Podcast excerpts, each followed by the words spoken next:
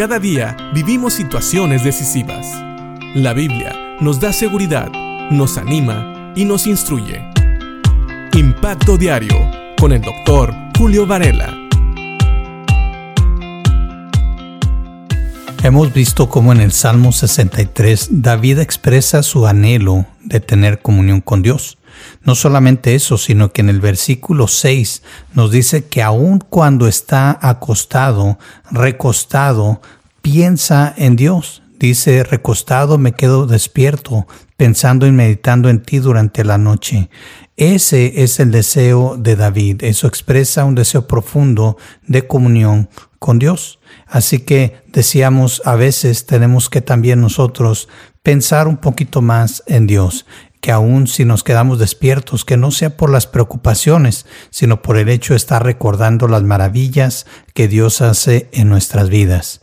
David sigue hablando y en el versículo 8 y 9 dice lo siguiente, me aferro a ti, tu fuerte mano derecha me mantiene seguro, pero los que traman destruirme acabarán arruinados, descenderán a las profundidades de la tierra. Nuevamente David aquí expresa su confianza en Dios, su confianza en el Señor. La reina Valera en el versículo 8 dice, está mi alma apegada a ti.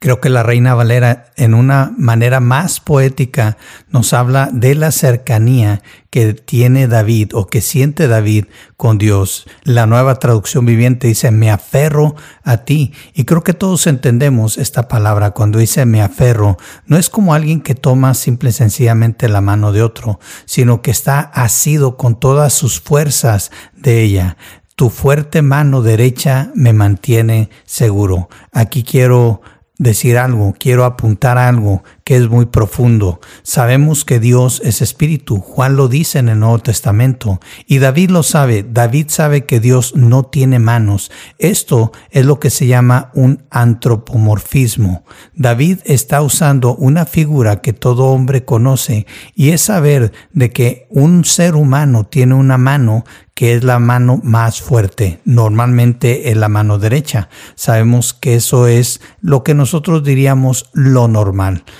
Lo que es un poquito diferente son los que son zurdos o que usan la mano izquierda. Pero David aquí lo que quiere decir nada más es que es la mano fuerte de Dios la que lo mantiene seguro. Tu fuerte mano derecha. Si se fijan, aquí hay un adjetivo calificativo. No solamente es la mano derecha que podríamos pensar es la más fuerte, sino que también le da el adjetivo calificativo de fuerte. Es una mano segura, una mano que hace que David se sienta a gusto, que esté tranquilo. Inclusive, dice él, pero los que traman destruirme. Este pero está buscando hacer un contraste. David se siente seguro pero los que lo traman destruir van a acabar arruinados. Mientras David sabe que está seguro en Dios, precisamente porque él está seguro en Dios, sabe que sus enemigos van a terminar en la ruina, descenderán a las profundidades de la tierra. Dice en la Reina Valera, caerán en los sitios más bajos de la tierra. Ese es el fin que les espera a aquellos que buscan la vida o que buscan arruinar a un hijo de Dios, a una persona que está en comunión con Dios, que ha sido salvo a través de Cristo y que ha aceptado a Cristo como Señor y Salvador y que ahora está en comunión constante con su Señor, que se siente seguro, que confía en Dios. ¿Sabes?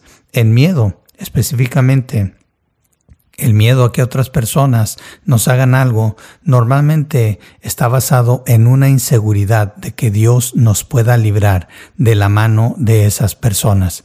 Así que no tengamos temor de aquellos que nos quieren hacer daño si realmente estamos caminando en integridad delante de Dios, si estamos en completa comunión, si no hay pecado en nuestra vida, Dios nos va a librar de todo mal.